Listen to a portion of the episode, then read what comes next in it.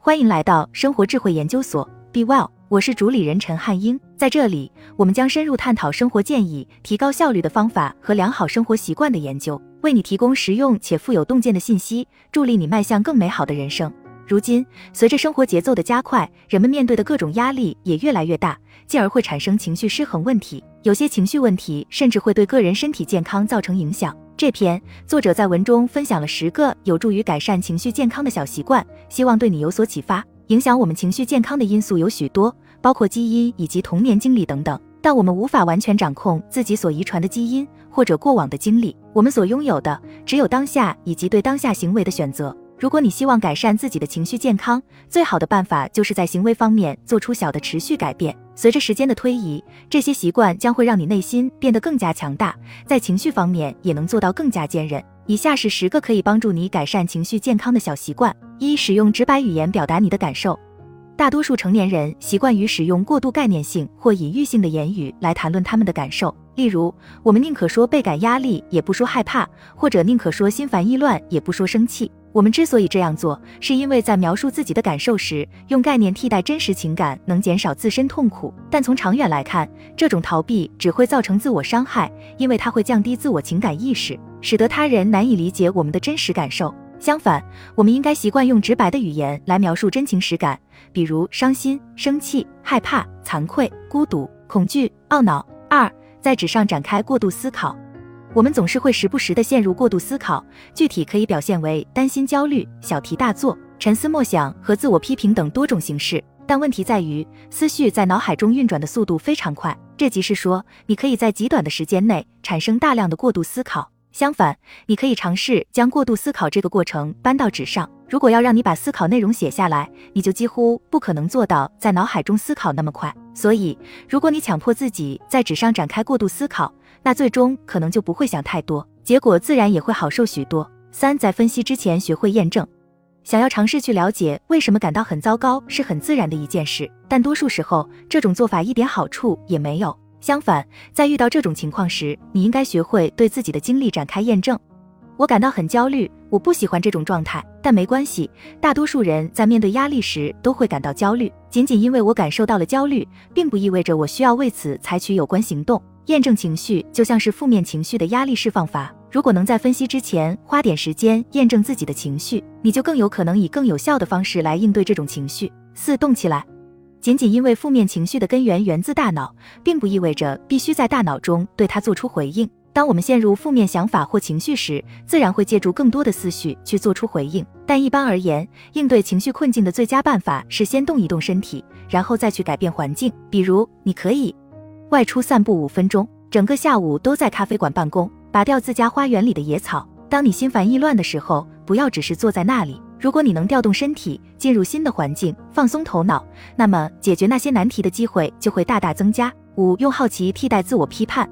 大多数人都活在极度双标之下，人们往往对他人的挫折表示同情并给予帮助，却挑剔并批判自己遭遇的挫折。例如，当我们感到焦虑时，便立刻指责自己的软弱；当感到乏力时，便会立刻批判自己的懒惰。遗憾的是，这种做法只会让情况变得更糟，因为打击自己实际上是最无用的自我提升方式。当你处于低谷时，与其直接开始自我批判，不如保持好奇心，尝试去了解为什么。与其假设感到焦虑是因为自己崩溃了，不如保持好奇心，尝试去了解焦虑从何而来。总之，同情之心源于好奇。六、温和的与自我对话。我们每天都会和自己交流，这就是所谓的自我对话。它就像我们生活中的旁白一样，只不过对大多数人而言，这种旁白在很多时候都让人觉得强烈且严苛，有时甚至让人感到刻薄。正如他人对我们使用严厉的语言会让我们变得沮丧和消极一样，在自我对话过程中，对自己严厉和苛刻也存在问题。所以，你应该开始留意内心的声音。如果你发觉它有点刺耳，就尝试慢慢的用温和方式展开自我对话。七为生活留出更多空白。长期不断的压力虽然非常普遍，但它仍然是一种不正常的现象。这显然不利于你的情绪健康。但是，表面的应对方案和临时的减压技巧很难长期奏效，因为他们无法根除长期的慢性压力。而长期压力的根源往往在于频繁的做太多事情。对此，你需要认识到，要给自己的生活留出空白，并且要始终都保持下去。如果你不愿意腾出时间休息，再多的冥想或其他所谓的解压方式也无法缓解你的压力。相反，试着每天给自己预留一点真正的午餐休息时间，或者周末尽量不去查看工作邮件。八和重要的人共度宝贵时光。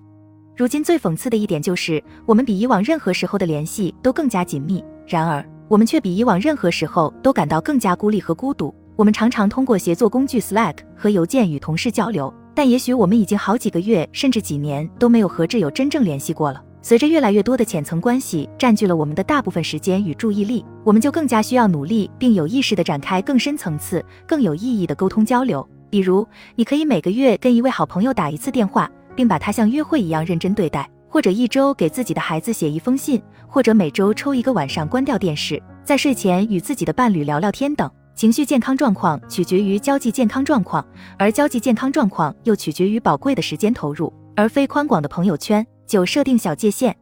为了实现情绪健康和幸福，就必须做到能坚定自信的与他人沟通，并设定合理的界限。然而，对于大多数人而言，要做到坚定自信并且能设定界限，却是一件令人生畏的事情。这也可以理解，毕竟我们很少练习过这种技能。因此，最好就是从小事做起，寻找小的机会，练习设定小界限。告诉你的同事，你今天不能完成报告，但是明天可以；或者告诉你的配偶，你今晚不想吃披萨，更想吃泰国菜。总是，如果你希望坚定自信的设定大的界限，那就先从学会设定小界限开始。十、区分需求与价值。